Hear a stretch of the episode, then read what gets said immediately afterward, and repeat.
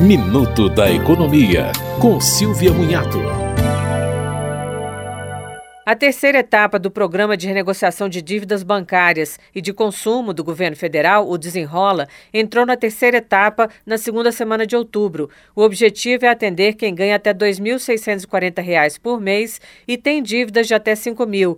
Basta acessar o portal gov.br com uma conta nível prata ou ouro. A página vai listar as dívidas por ordem de desconto. No geral, o desconto médio foi de 83%. De acordo com o governo, após os primeiros 20 dias da abertura dessa terceira fase, os descontos serão repassados para pessoas que têm dívidas um pouco maiores.